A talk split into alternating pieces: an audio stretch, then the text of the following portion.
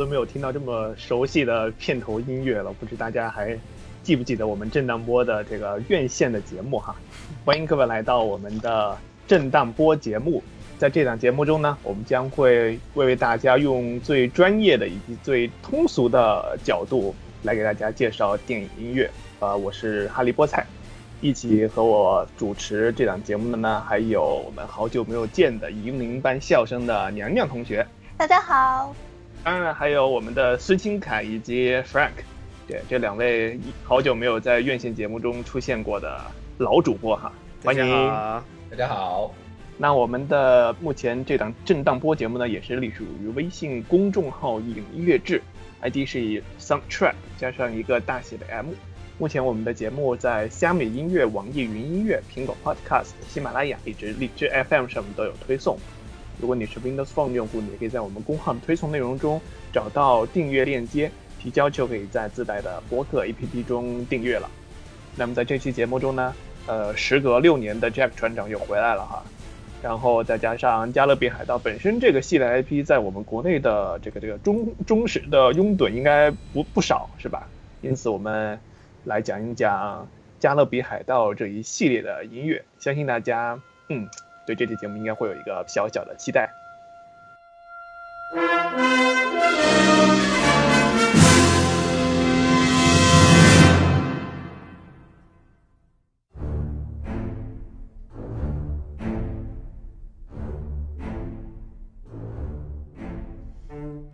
《加勒比海盗》第五部呢，是找到了汉斯·季默工作室旗下的一位新作曲啊，叫做 Geoff Zanelli，他来创作的。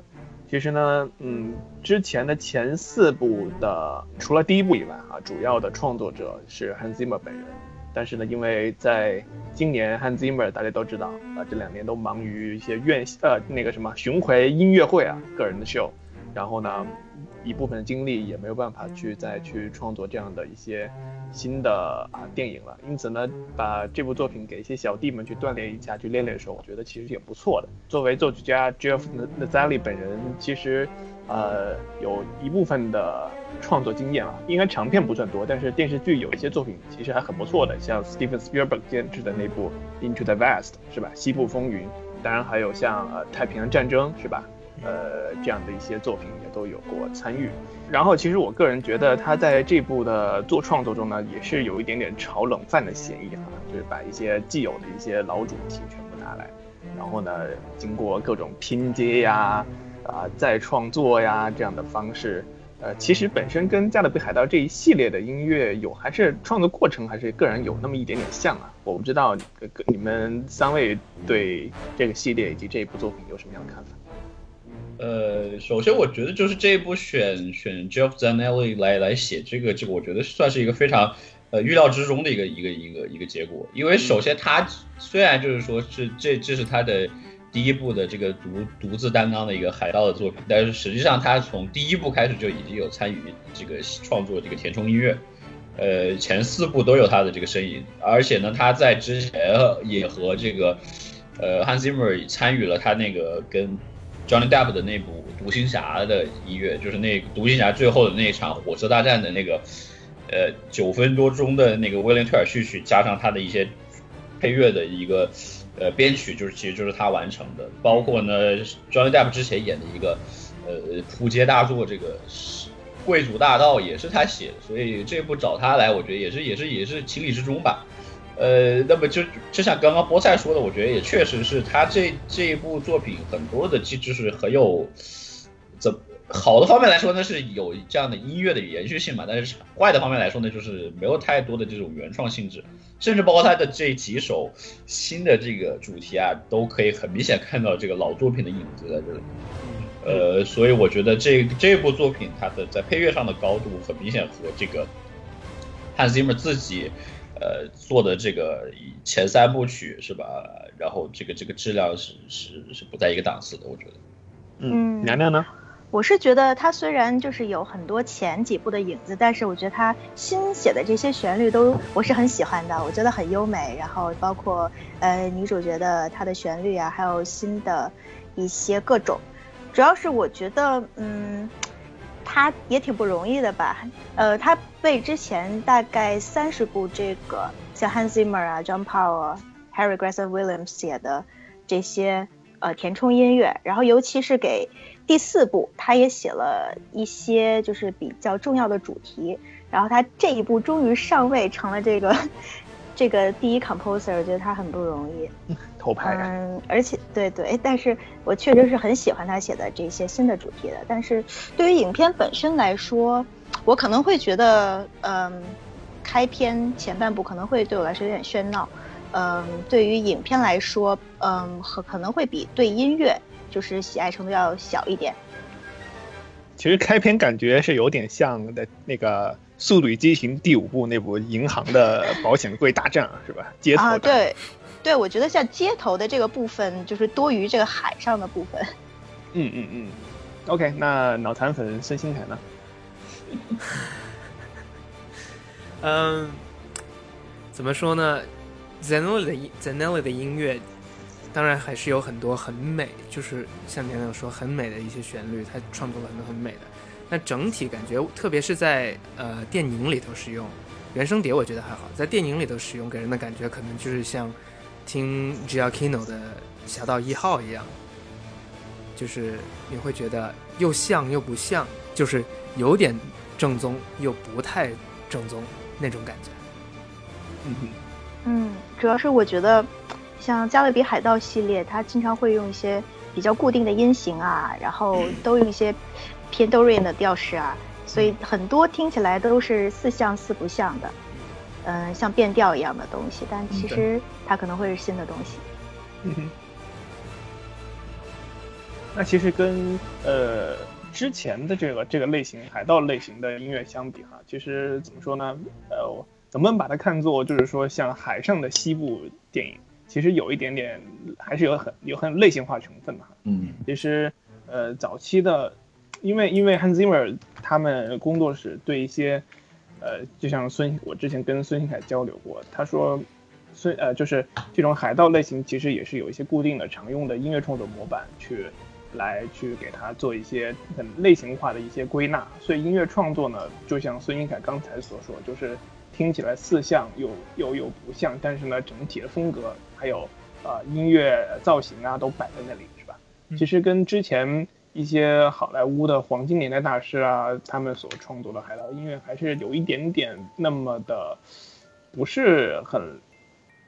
类似的。我觉得已经不是一点点的，就是说不同。我觉得是不同，整整个风格就是完全是两回事。对，呃，就是因为最早的这种海盗风格是可以追溯到，就是当时的呃，在黄金年代有 Errol Flynn 这个黄金年代一个非常偶像级的一个明星。就是早期 Errol Flynn 他演过很多，包括像这个侠盗罗宾汉呐，这个 Captain Blood 呀，这个那个海鹰啊这样的一些，都是都是当时很典型的被称作叫做 Swashbuckler film，呃，这个这个这个片这种类型片，它的直译过来呢叫做呃击剑片，但是这样的翻译很明显就是有点误导，就是但是它这个里面就是这样的一种类型片，它都是有这种很多拿这个斗剑呀，然后就是一些冒险呀、英雄救美的这种成分在里面。也就是这种海盗片，它的一个典型，就是包括像像最早像什么这个罗宾汉呀、佐罗，其实都可以算在这种这种类型片里面。那么在当时这种类型片，它的一个标志性的音乐呢，就是由当时的一个作曲大师叫做 Eric Wolfgang Kongold 这个这样一位作曲大师，是呃从奥地利到美国的一个作曲家。他基本上可以说他的音乐就定义了这种类型。那么这样是种什么类？这这他的音乐又是什么样的呢？这个我我觉得可以听听这个他的一些代表作，像这个罗宾汉呀、Captain Blood，其实也都是他配乐的，就是一种非常传统古典英雄主义那种号角式的一些主题。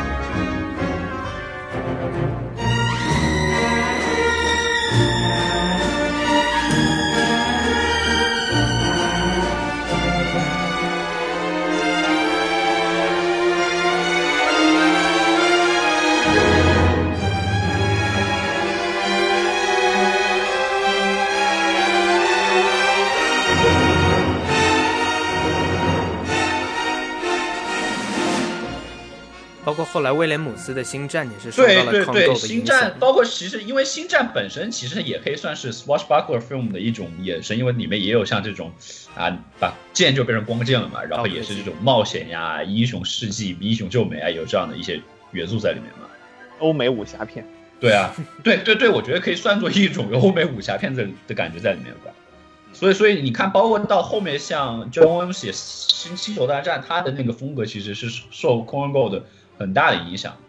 但是到了到了这个加勒比海盗的时代呢，就可以说，大家可以首先可以就是从这这个 Jack Sparrow 这个船长的身上就可以看到，他身上的这个很明显就不是这种很典型的这种英雄人物，反而是这种什么很娘娘腔啊，然后这个这个这个形形式又非常的这个乖张啊，就是很反英雄的这种特质。那么再用这种传统的号角式的英雄主题来来做这种呃海盗片，那么很显然是不合适的。所以到了在加勒比海盗之后，他用的这种很反类型的这种创作方法呢，可以说是把整个的海盗音乐的这种模式都给打破了。所以，所以那么到了在第一部这个加勒比海盗的第一部，其实他的这个幕后的呃创作呢，也是也是充满了各种各样非常好玩的事情。命运多舛呢是吧？成。成一个作曲家败一个作曲家。对，因为因为最最早的这个《加勒比海盗》，当时呢是想找的是这个当时的导演，呃，Gore Verbinski 他的一个老搭档，这个 Alan Silvestri，就是这个啊后面去写《复仇者》啊，这个《阿甘正传》的这个作曲家嘛。那么结果呢，很明显，当但是因为这个当时这整个系列的制片人，这个 Jerry Bruckheimer 是吧？当时这个好莱坞的金牌制片人和这个 Hans Zimmer 有非常良好的这个合作关系，那么他自然是虽然就是说表面好像同意了 Alan Silvestri，但最后也是把他给炒炒鱿鱼，然后最后要硬拉这个 Hans Zimmer 来写。结果呢，当时 Hans Zimmer 由于这个由于身上已经有和当时这个最后武士的一个呃独占的条约，就是说你在给我们这个电影作曲的时候不能去参加其他的工作，所以他也没有办法这个光明正大的来救场，所以呢他自己又写了一些个这种组曲，然后交给了当时他的手下 Klaus Badelt 来负责，完成了第一部的这个配乐的工作。对，Alan Silvestri 他其实本身已经写了不少配乐了，但他都是那些呃怎么说呢，是 demo 在电脑里头合成的一些小样。录的话好像是哎，录了，我我怎么有看到呃消息说说呃他其实并没有写任何的东西。他写了，要说是没有录，没有录，没有录，但是他写了，嗯，然后录了一轨，录的录的就是那个骷髅现形那一轨。哦，嗯，就是那样子。但是后来吵了之后呢，就像刚才 Frank 所说，嗯，Hans Zimmer 要帮对 Klaus Badel 接了班，但是他其实是利用了很多 Hans Zimmer 就偷偷写，就不是光明正大写的那些组曲，然后把里头的主题剖离出来，然后来创作。然后整部作品呢，其实在当时就是只有三个多三个多星期，从创作到最后混音，然后再把胶片送出去，只有三个多星期的时间写。所以当时 Klaus 当当时 Klaus 就是说，基本上是每天都要工作到凌晨一两点，然后五点又要起床继续创作。然后参与进来的作曲家呢，也不只是他，基本上是 Remote Control Production 这个工作室里头，呃，比较有名的作曲家，像 Ramin Djawadi、Jim Dooley，然后包括这一部的作曲家 Zanelli 都有创作，还有 Steve Jablonsky，就是变形金刚的差不多，作曲家。我看有十多个人都在写。对，所以就是说很很大型的一个团队合合作作品的。嗯，所以说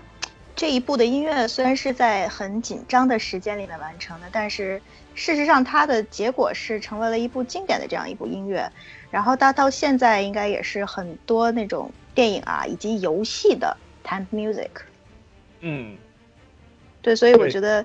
弄拙成巧，觉得其实其实对，其实说到这这一点，其实在当时就是第一部，除了就是说用了一个很大的一个团队来赶紧过来救火之外，其实他也用了很多就是。呃，模仿了很多 Hans Zimmer 在九十年代到两千年那一段时间的一些很有名的一些作品，把它直甚至有直接拿来拿来用的这样的一些地方。没错比，如说，就是它的主题就是和当时的这个什么《勇闯夺命岛》啊，都是很像的，嗯是吧？然后它的这种三拍子的结构也明显是从这个《决斗士》拿过来的，是吧？然后还有很多甚至从有这个《黑衣坠落》里面，呃抄来的一些动机，然后再拿来用的。所以，但是我就说，就是像刚刚提到，考虑到毕竟是这个三个星期，这个从无到有，是吧？然后呢，又是最后最后的结果呢，又我觉得也是，就像跟娘娘说的，是一个，尤其是它的这个主题曲，已经成为了，我觉得可以算是两千年之后最让人印象深刻的一个主题吧。嗯，其实我觉得像这样的团队模式也注定了，就是说很多音乐素材，呃，只能通过这样的办法来加快整个音乐的创作效率。如果你是像一些单人作战这样的一些创作，呃，首先我不说时间上够不够用，但是我觉得如果就创作上来说，可能也不会有这么明显的一种呃之前旧素材的这种再利用的形式出现。其实我觉得本身这种事情对呃一部电影来说倒是挺不负不是很负责任的。我嗯我这样这样感觉，当然也是因为就像我们前两天推的关于一篇 Klaus Klaus 的采访，呃，他说其实这自己正儿八经写都不知道写什么东西，只是希望能够快点把这个作品给拉完，大概是这么个意思。然后如果你真要从这部作品去考虑到一些艺术上的价值去考量的话，你根本他自己都想不到有哪些东西可以去去去值得深深去思考。就像啊、呃那那首风靡一时的这个 His He's 这这个旋律一样，其实他个人完全不知道写了这样一个能够让大家这么疯狂的音乐，但是也他也只是在自己看过电影之后才觉得，哎，这段确实还不错，就是这种后知后知觉的感觉啊。其实他在创作的时候并没有这么很深刻的说，我需要去把整个音乐写成怎么样，或者是我希望这个音乐能怎么样。其实我觉得倒是有一种机械化、机械复制的东西在里面。嗯其实就就还说白了，我觉得还是跟一些团队的那种合作，还还是有很大关系的。嗯，对，我觉得有时候好，很多时候都是这种作曲在时间紧迫、无意识情况下写出来音乐，反倒它那种简单啊，那种重复音型能能被那个普通的大众接受。这个其嗯实也和、有的时候和那个作曲家去追求的那种艺术相矛盾的，我是觉得。嗯，跟流行歌一样。嗯，对。对。所以你看，Klaus 巴代特也蛮无奈的，不过更多还是开心吧。对，但是我觉得就是虽然第一部就是当时就是这个像我们现在说的，就是可以说是啊、一团一一锅粥一样的是吧？就是也也是很很很乱七八糟的有有这样一种感觉。但是我觉得通过后两部，就是 Hans Zimmer 自己是吧，光明正大的接过这个活，然后给他重新创作之后，我觉得确实是把这个，尤其是前这个 Gore Verbinski 导演的这个三部曲啊，海盗的三部曲，我觉得还是一个非常呃经典的一个系列的一个配乐成成为了这样的一个一个作品吧。尤其是在后两部里面，这个新出来的一些主题啊，以及在和他的一些对于一些动作场面的一些配合，我觉得这个也都是成为了一个非常经典的一些一些一些成有有出出现了一些非常经典的配乐的一些片段，我觉得。后面后面这两部，别看成就了 Hans Zimmer 这两部经典作品，但是也是让一个作曲家也是显得略有落寞啊。他就是我们的第一部的主作曲 Klaus，他也是，当然他本他本人其实对这段往事他应该是不太愿意去提的。然后，但是据我所知道的一些消息，就是有一些爆料，就是因为一些当时签署合同的这种署名上的问题，所以导致了他跟 Hans Zimmer 之间也发生了一些不小的一些矛盾。所以呢，现在 Klaus 也很少去能够在好莱坞去写到自己的一些作品，反而把大都大都是把一些创作放在了就是回到了欧洲，回他之前老老的根据地哈，然后在中国市场也是相当于开辟了自己的一片天哈，就就比如说我们之前所知道的无极呀，然后还有呃北京奥运会闭幕式啊，啊对，还有 勇士之门应该是欧洲这边的呃投资方。对，克贝松啊，对对，就是比较多一点，对吧？但是虽然说有一些呃中国演员的参与，但是他主要的投资这块应该也是在欧洲，啊，具体 Klaus 这后面的往事是怎么样子，大家也可以去回去翻看看我们前两天关于 Klaus 的独家专访，去看看他在加勒比海盗之后又有什么样的故事。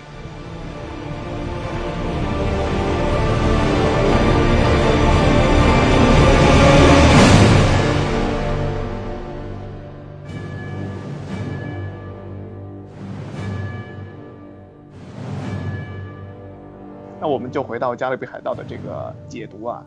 呃，说到《加勒比海盗》呢，其实我觉得最重要的还是几个大家耳熟能详的主题。那么，并且呢，这一部，并且呢，在这第五部中也用了不少，这是《加勒比海盗》贯穿整个系列的重要素材。我觉得很有必要跟大家来去就说一说。嗯，对。那么，那么这个首先要说的自然就是大家已经这个妇孺皆知的这个 He's a Pirate 的这个这个主题了。呃，那么其实这个主题也是非常好玩。虽然大家现在就是把它当做这个《加勒比海盗》这个整个系列的一个主题曲，但实际上在第一部的时候呢，我觉得它其实更更主要还是在展现当时这个奥兰多·布鲁姆演的这个 Will 这个小铁匠的一个生主题。对，因为这个主题我们可以回顾一下电影，它首次出现呢，其实是在呃 Will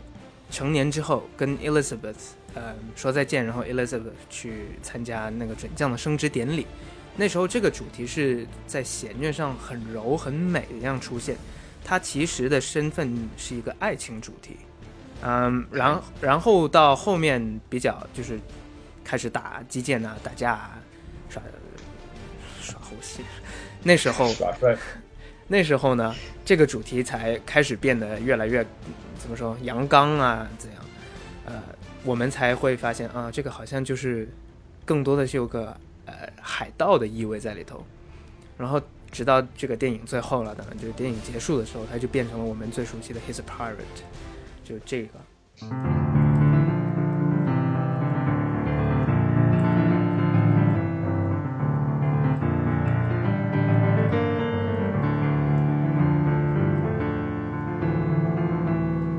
就这一个主题。然后我们最熟悉的角色 Jack Sparrow 船长，这个其实就不是他的主题。当然很多人以为是他的，但不是他的。嗯，Jack Sparrow 呢，这个最新勋的角色啊，我们其实能听到大提琴才是他的主要乐器，包括一个呃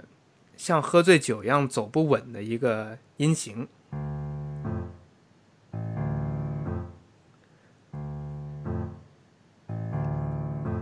这样会经常伴随它的出现，然后另一个呢，就是呃，有点像爱尔兰的一个吉格舞曲那样子，在大提琴上出现的。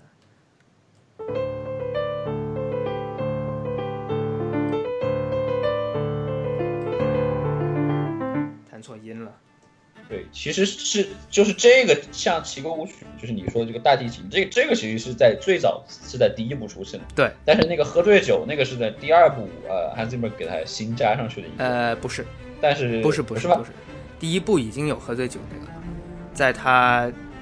一到皇家港，然后走去找船的时候，这个主题就是伴随他一直走，那个这个已经有了。哦，嗯，但是到哦，对对对对对对，就是就是有点像那个像那个罗密欧与朱丽叶的那个里面的那个是吧？骑骑士舞曲的那种感觉，那个就对吧？那个气势太庞大了。扯远。那么像到了第二部，Hans Zimmer 才会给发展出一个更庞大、更完整的一个 Jack Sparrow 的主题。就用 Hans Zimmer 的话来说，第一部其实那个都不叫 Jack Sparrow 的主题，那只能叫一个 Jack Sparrow 的 riff 或者 motif。所以到第二第二部呢，我们才能听到在这个的基础上出现这个主题。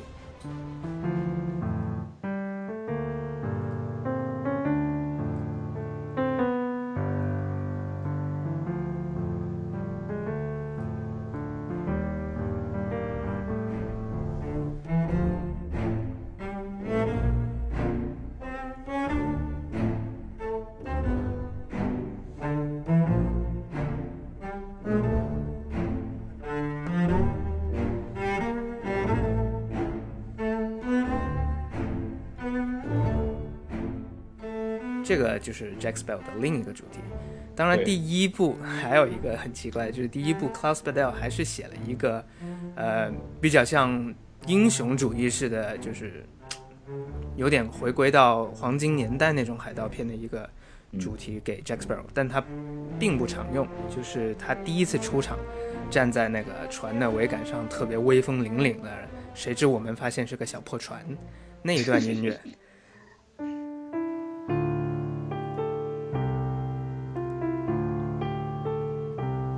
这一段。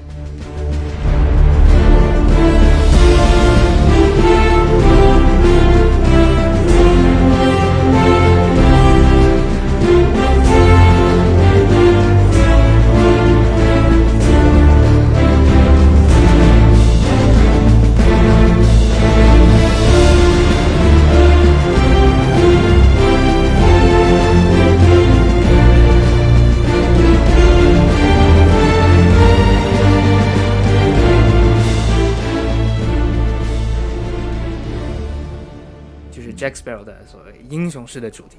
但这个角色百分之八十的时候都是用醉醺醺的主题代表的，猥琐主题。猥琐主题。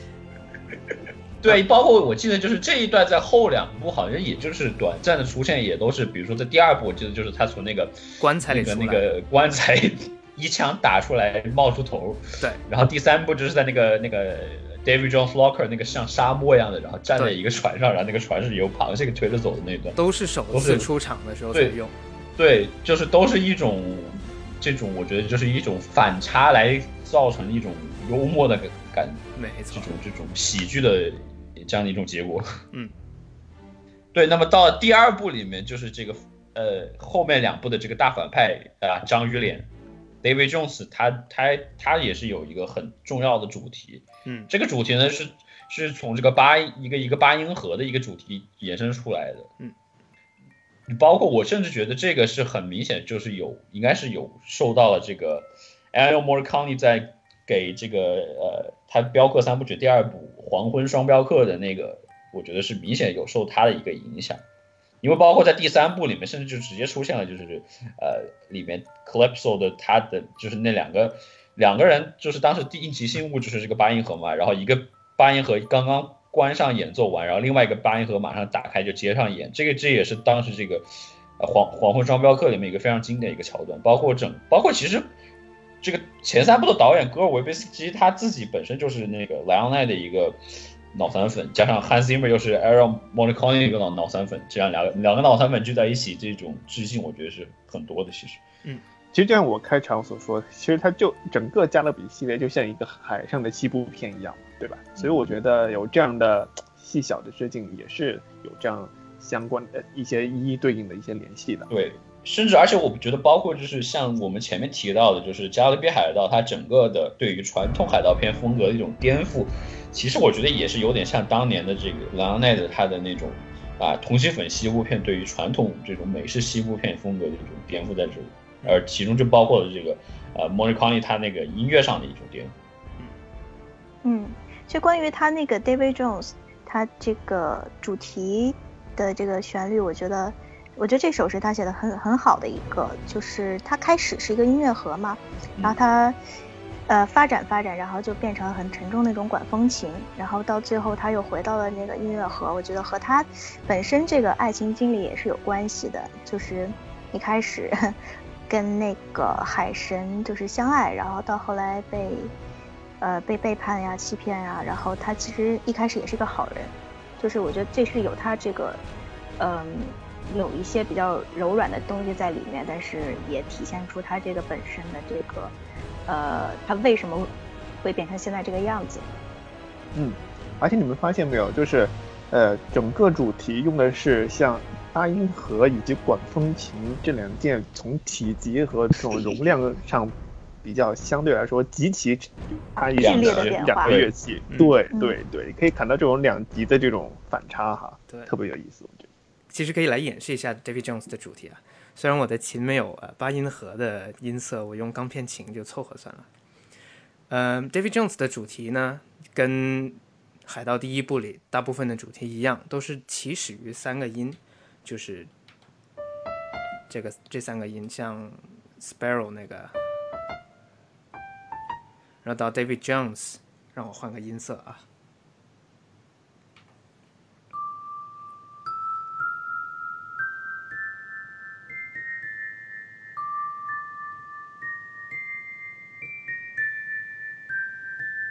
然后像刚才娘娘说一样，它忽然就后来就变成了厚重的管风琴。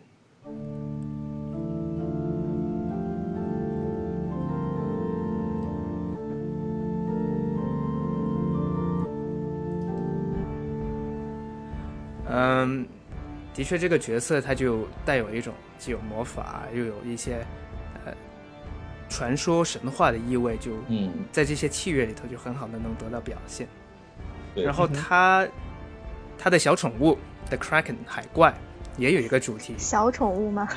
嗯，有点胖那样子吧。对啊，第三部里面那个 Beckett 就说我让你杀掉你的宠物嘛，对所以所以说小宠物也是对的。所以这个小宠物的主题呢，呃，我们可以先来看看 David Jones。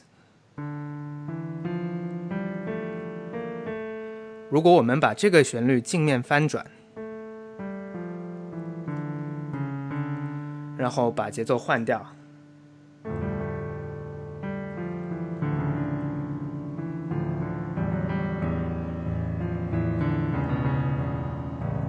这个就是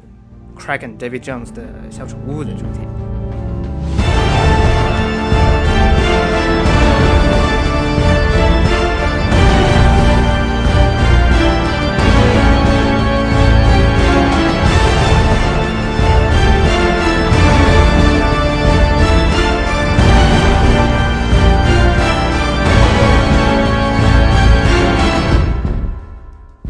所以一个在海面，一个在海底，两个旋律就是刚好的镜面对位。对，而而且而且很明显，这个 Kraken 的，我觉得它是有一点点，就是尤其是开头有一点点那个巴赫的那个那个管对巴赫，对对说，对。它受到它的一些影响。D 小调托卡塔与副歌，嗯。噔噔噔噔噔噔噔噔，挺像的是。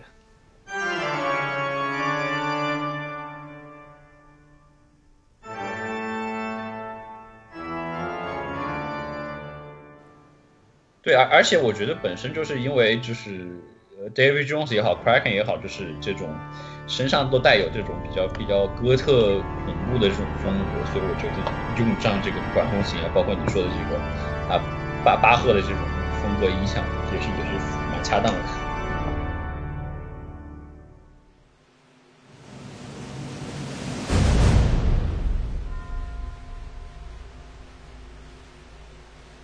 那么到了第三部的话，首先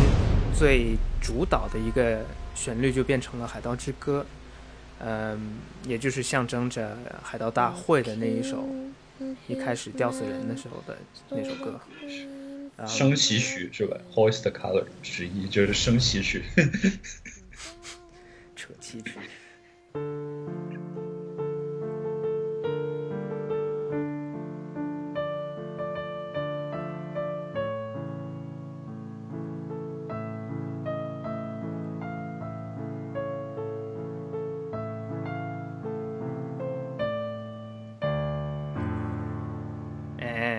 你这不弹错一个音你的心里就不舒服。我也是这样子觉得。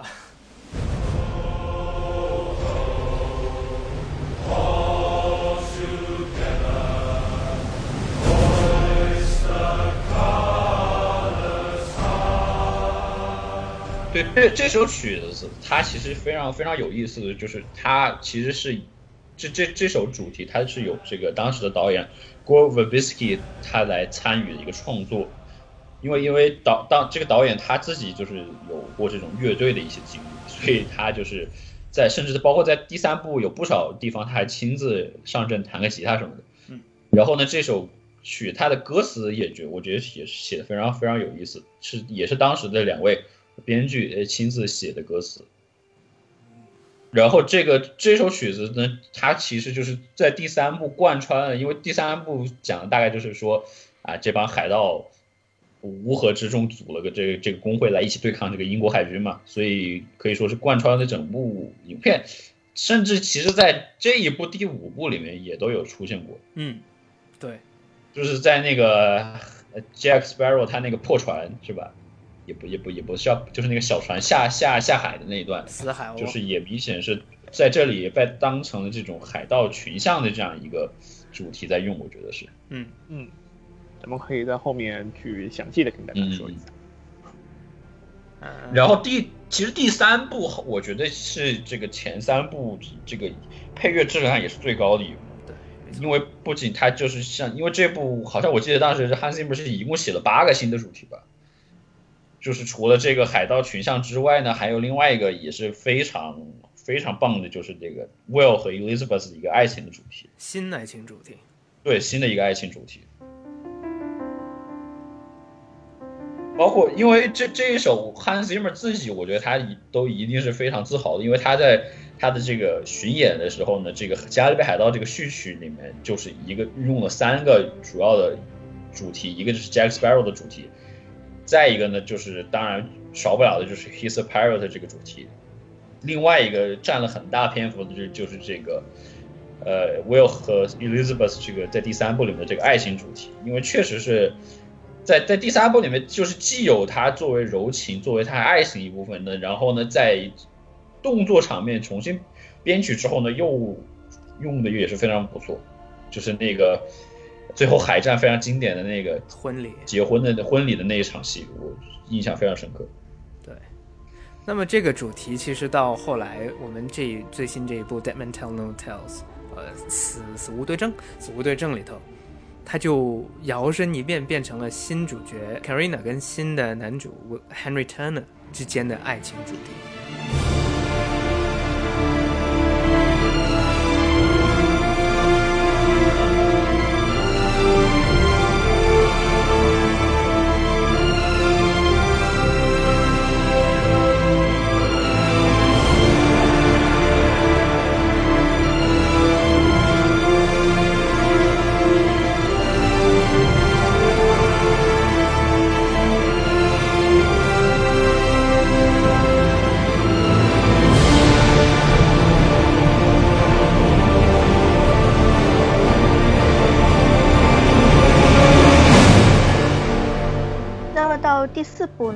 首先，这个第四部它是我我认为是比较脱离于其他这个一二三和五部的一个呃一个新的故事。然后，不过这部呢，呃，我们之前讨论这个 Geoff Zanelli 终于上线了，他写了这个电影的开篇部分的音乐，啊、作为这个填充音乐。然后这个音乐呢，后来就是成为了贯穿这个电影始终的西班牙主题。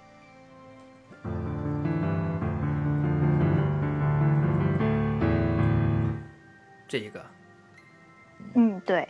然后呢，包括这一部里面的美人鱼主题也是由他来完成的。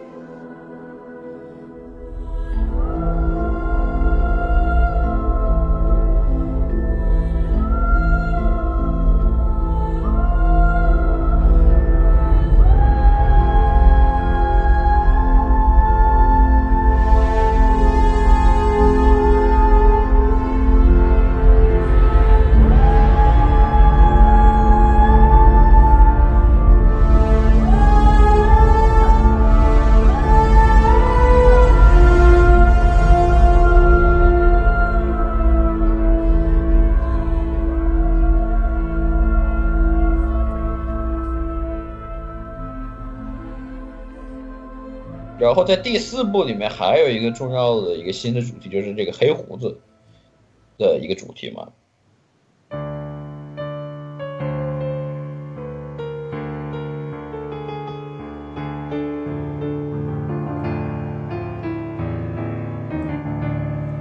一个半音下行的音阶，对，其实这个黑胡子，我觉得就是这一部的这个反派，太萨拉萨像了，他的这个这个主题呀、和和这个基本上就是一个套路出来的，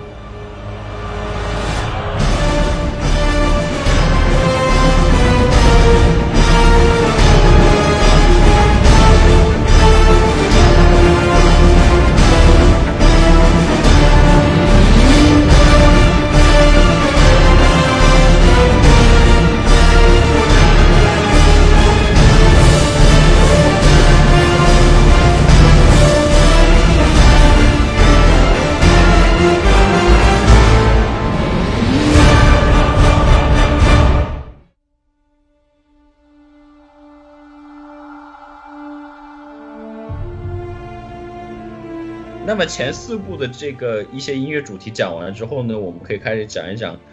呃，第五部这个新一部的一些新的主题吧。那么就是像我们提到的这一部的这个反派萨拉萨船长，就是像我刚刚吐槽到说的，他的这个可以说是和第四部的那个黑胡子的主题可以说是就是一个依葫芦画瓢出来的样子，对吧？Ten Music 改的，对，就像黑胡子那个主题是半音下行，这个 Capitan Salazar 它的主题是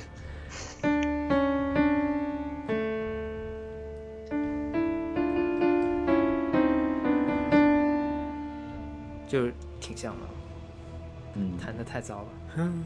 而且我觉得这一部也确实这个反派和这个前几部比起来，确实在电影的塑造也是没有什么存在感，对吧？不太用心呢。对啊，你像你像你像前三部就不用说了，是吧？这个 Barbosa 呀和这个 David Jones 啊，都是还甚至包括那个呃英国的海军的那个那个不不东印度公司的那个头子是吧？这个都是让人印象很深刻。但是这一部这个反派的，也就好像就就没有什么存在感，然后就就就被很轻易的就被击败了，是吧？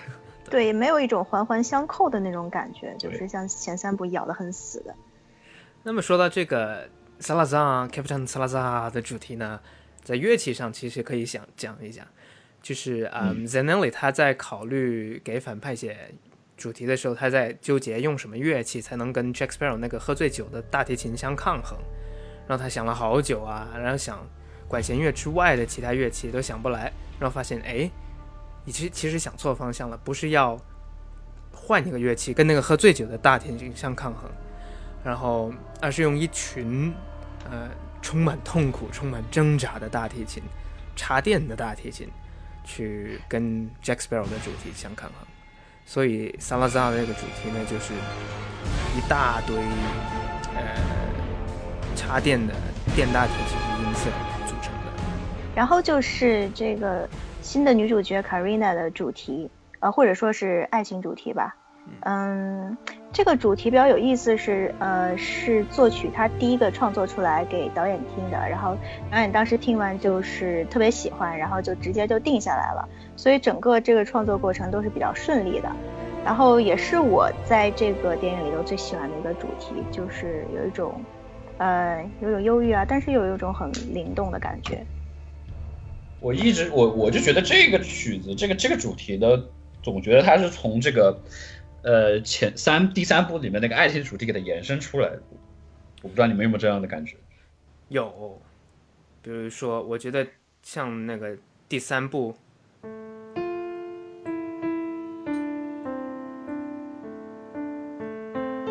这个爱情主题，然后到嗯。这里跟他那个主题一比，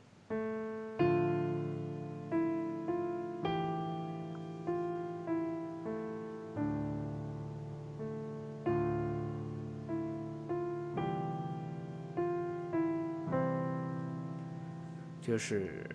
那种柔情柔情万丈的感觉，挺大的，音也挺像的，跟第三部爱情主题相比，配器上面对吧？嗯，对，其实这个主题可以在在整个片子里面还是蛮重要的，我觉得。就是因为毕竟他作为一个新加入的人物，然后在在这个故事里面也是起到一个非常穿针引线的作用吧，可以说，包括于他他这个，比如毕毕竟就是在这个情感线上边起了比较重要的作用。对啊，然后再找这个三叉戟啊，也是他一一路带路嘛，对吧？所以在在在这个电影也是里面也出现了很多次。制片人 Jerry Bruckheimer 也是说，这个主题他是他最喜欢的一个，在这部电影里头。说到三叉戟啊，我觉得还有一个小小的动机，啊、可能就是算这一这一部电影专有的一个动机，可能就是象征波塞冬的三叉戟。它是在电影一开头出现片名，那个时候大概就出现了。谈一谈。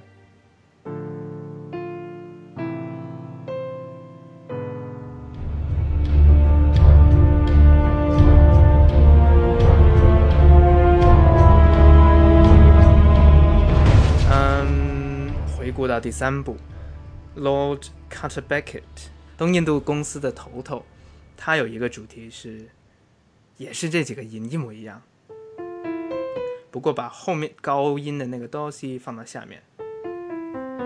就变成了。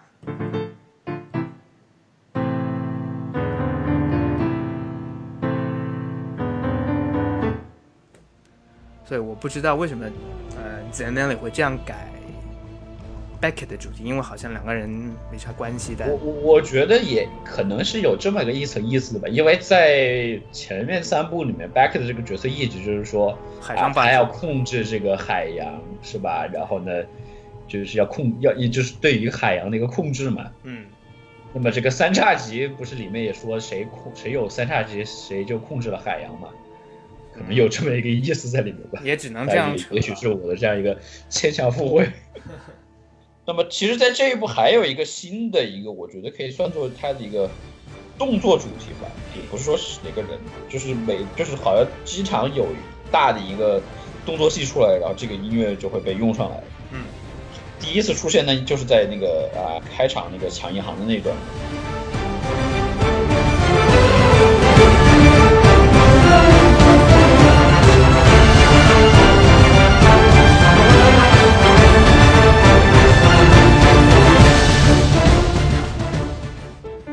其实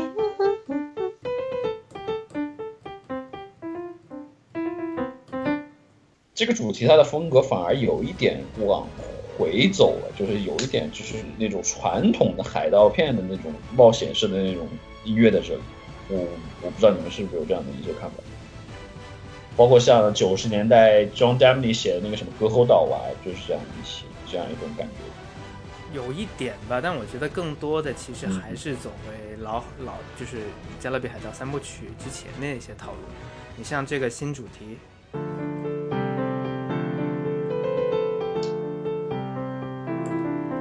跟那个第一部里头这一段，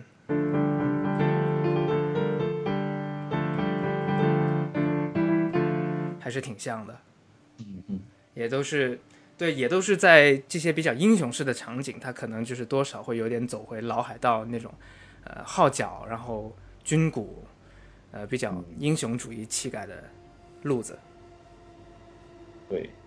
其实现在讲了这么多，我觉得这一部这个核心的应该有一个角色，就是 Barbosa 是吧？也是五部贯穿的这样一个角色，反而他好像我一直感觉没有一个非常突出的他的这样一个主题。没有啊，我也觉得很奇怪，所以我觉得有可能的是因为他这个人呀，比 Jack Sparrow 更加是吧，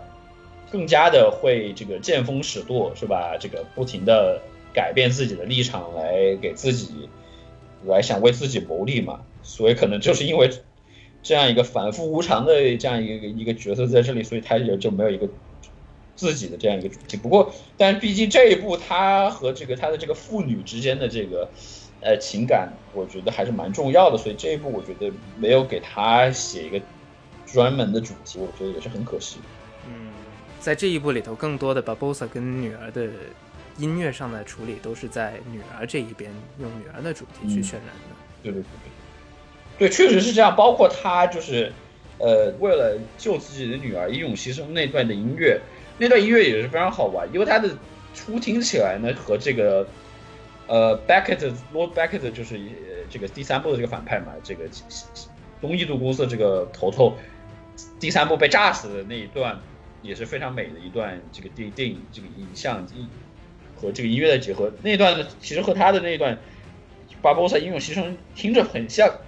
因为他们用了这个很类似的这种固定音型在这里，但是它的主题呢用的却是这个，呃，女儿的这样的一个主题在这里，所以我觉得就是感觉，感觉还是蛮可惜，就是没有给他这个这样的一个角色，尤其在这一部是吧，相当于是把他给洗白了的一种感觉。其实感觉这个角色在前几部中已经有过洗白的嫌疑，就是往这种对啊。比较善意的方向去发展。对啊，第一部还是大反派呢，然后到后面好像就。第二部开始，对，特别感觉特别迷人。就是第三部，尤其是第三部，对吧？这个一开始还是想临阵脱逃，结果最后呢，在大海战还给这个两位这个助阵，这个这个证婚是吧？然后呢，显示出自己的这种海盗本色。再加上第四部是吧？哪怕牺牲自己的一条腿也要和这个黑胡子干到底是吧？嗯，就是。其实我觉得整，其实就是他这个角色，我觉得就像整个这个系列里面的很多角色一样的，就是也也很难说是是正是邪，都是亦正亦邪，然后呢，但是呢又又独具魅力的这种感觉。嗯，所以我觉得侠盗跟 Jack 一样，对吧？给他的对，所以所以就是所以就是我觉得还是蛮可惜，这样的一个角色没有他自己的一个呃专属的，或者展现他自己的特色的一个。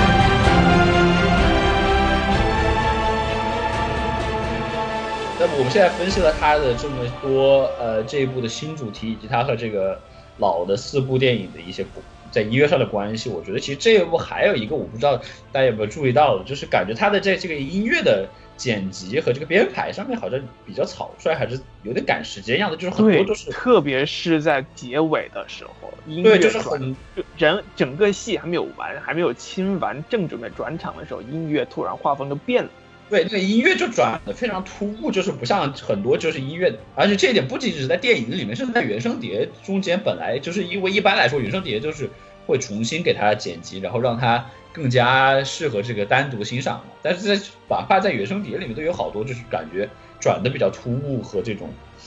这种这这种感觉在这里，和它的这个混音，我觉得也不如这个前面的几部那么清晰，就是有很多就是。一嘈杂起来就有点好像比比较混乱的感觉，我不知道这到底是混音还是它这个编曲这个配器本身的一个问题。但我觉得是这一部电影的在声音方面的处理是很草很草。不知道你们有没有注意最后一段的剧透提醒：Will 跟 Elizabeth 十年后相见的时候出现的，当然就是他们以前那个爱情主题了。然后好美好美啊！然后两个人穿过大草坪跑到对方的时候，那个草草坪那个沙沙声比音乐还要大声。对，包括其实我觉得这个整个都是像像像整个电影给人就是感觉有点在赶场的样子，因为我觉得像这一部好几个故事线都是可以把它非常就是详细来讲的，但是好多故事线都是讲一半，哎，怎么后后面就没了，就是有这种感觉。就是我觉得这一部它的。这个故事按量应该按照前面三部会会会会用三部来讲，那这一部就把它硬塞到三部塞到一部里面来讲，而且这而且这一部我印象里应该是整个系列最短的一部吧，好像只有只有两个小时，两个小时，因为前面几部再怎么样，就三个小时，好像两个半小时，第第三部就是三个小时了嘛，是感觉就是有点赶场的样子，就是音乐上面也有这种好像就是一个主题还没赶完，马上也要赶赶下面的这种感觉，所以我觉得还是。怎么说呢？还是诚意不足吧，和和前面几部相比。嗯，并且这一部不是也说推翻了前三部的一些设定，是吧？对呀，好恼火，刻意的去，感觉很刻意的时候，为了去开辟一些新的续集，就加一些新的年轻的角色，是吧？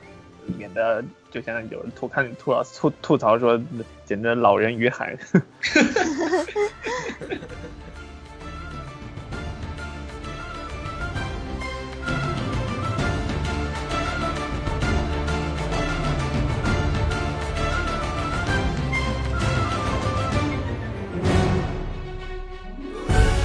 所以，哪怕大家对这部《加勒比海盗》吐槽再怎么严重啊，但是根据片尾这个彩蛋而言，我觉得续集是肯定的，并且我觉得以迪士尼目前这个剧本的创作创新能力来说，吃老本这块，我觉得应该不会放手。我觉得接下来《加勒比海盗》故事会以什么样的形式发展，或者说它音乐会以什么样的形式发展？嗯，就我个人来说，其实可以早已预料。其实我也不太见得说今后《加勒比海盗》的，尤其是音乐这一块能发展出什么样，因为就像我开始所说，整个《加勒比海盗》的系列音乐的创作模式就已经摆在那儿了，所以说整体的音乐框架也就定了。我看到之前有在网网易云上的一些关于这张专辑的评论，就是说。感觉听来听去都是那么一些旧的素材，就是完全几乎听不到一些原创的成分。所以说，整张专辑或者说就是《加勒比海盗》第一部或者说第三部的一个再创作系列，甚至也没有了第四部新加入的一些新角色或者新的像吉他这样的乐器，是吧？对，所以我觉得这个也和。Jeff Zanelli 他自己本人就是因为他做他在 Hans Zimmer 这个旗下做的也很多就是这种编曲呀，然后或就是做这种工作嘛，所以他可能就是在于这种拿旧材料重新利用是非常适合。但是如果真的说让他去能够写些什么新东西呢？但是这就是我觉得还是从这一步来看还是不是非常好。所以我们也能想象为什么 Klaus。出了这些纠纷之后，然后出走汉斯 Zimmer 工作室的原因啊，其实真正一个有追求的作曲家，我觉得应该不会太在汉斯 Zimmer 这个工作室留太久，应该都会发展出自己想要的一片音乐创作的空间。对，还有就是希望他的下一步能早一点，因为这个和上一部已经隔了六年了吧，所以我其实已经感觉有一点遗忘了。然后，娘娘对下一步还会有期待吗？有期待呀，当然有。不过，不过有有有人说是说这个是说这一部是正好为了配合，因为那个呃那个受那个诅咒是十年上一次的案嘛。那么之前 Will 和 Elizabeth 就是正好是十年前的零七年出的那部第三部露露的面嘛，就上一次看到他们，所以这次也正好算是一个十年之约。当然，我觉得巧合还是更更多的。对。哇。就也是希望他下一部音乐能少一些套路吧。我觉得，包括主题啊、旋律，可以有一种新的风格，不用就是拘泥于那种很 Dorian 的，就是已经听得很相似的太多了。可以就是换一种完全不同的呃风格呀。因为他既然已经要开开辟一个新的世界，我觉得他可以跳出他原有的那个呃模式和模板。对。但但是我觉得这个还是比较困难的，因为首先大家就是。吃这个《加勒比海盗》这个这这一套呢，很大程度上也就是因为它的原来的那几部已经给大家定下来的这种风格，包括大家，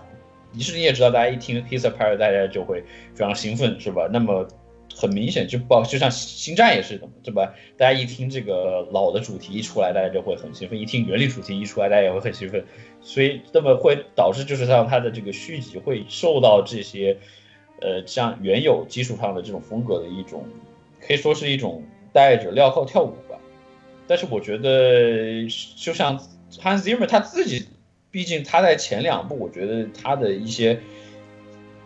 推陈出新啊，我觉得也是做的很好的。如果我觉得就是说，如果后人能够就是像他这样在保持前作风格，但是呢又能够引入一些新的东西进来，我觉得这个也是挺好的。但是可能就是像，呃，海盗这个系列还是得 Hans Zimmer 亲自出马，也就像这个星战也得 John Williams 亲自出马，是吧？这个可能其他人来还是会确实总觉得就是不太对劲。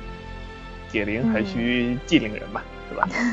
好，那么我们今天的这期震荡波节目，我觉得应该就到此为止了，是吧？希望大家能通过我们的节目，也对加勒比海盗这样一个系列有所收获。呃，目前我们。震荡波呢依然是隶属于微信公众号“影乐影乐志 ”（Soundtrack） 加上一个大写的 M，记得一定是影乐志，不是影乐志，很多人都念错了。并且我们的节目在虾米音乐、网易云音乐以及苹果 Podcast、喜马拉雅，还有荔枝 FM 上面都有推送。如果你是 Windows Phone Windows Phone 的用户呢，也可以在我们的推送的内容中找到订阅链接，提交就可以在自带的博客 APP 中订阅了。啊，那么六月份啊，应该是一个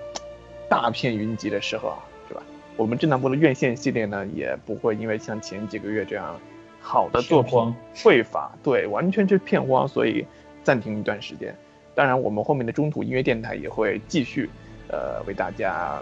做连载，欢迎大家能够一直能够关注我们的震荡波节目，关注我们的音乐志。OK，那么这期节目就到这里，感谢三位主播的亲情相助啊，为大家能够带来这么好的解读，谢谢各位，各位再见，拜拜，拜拜，再见。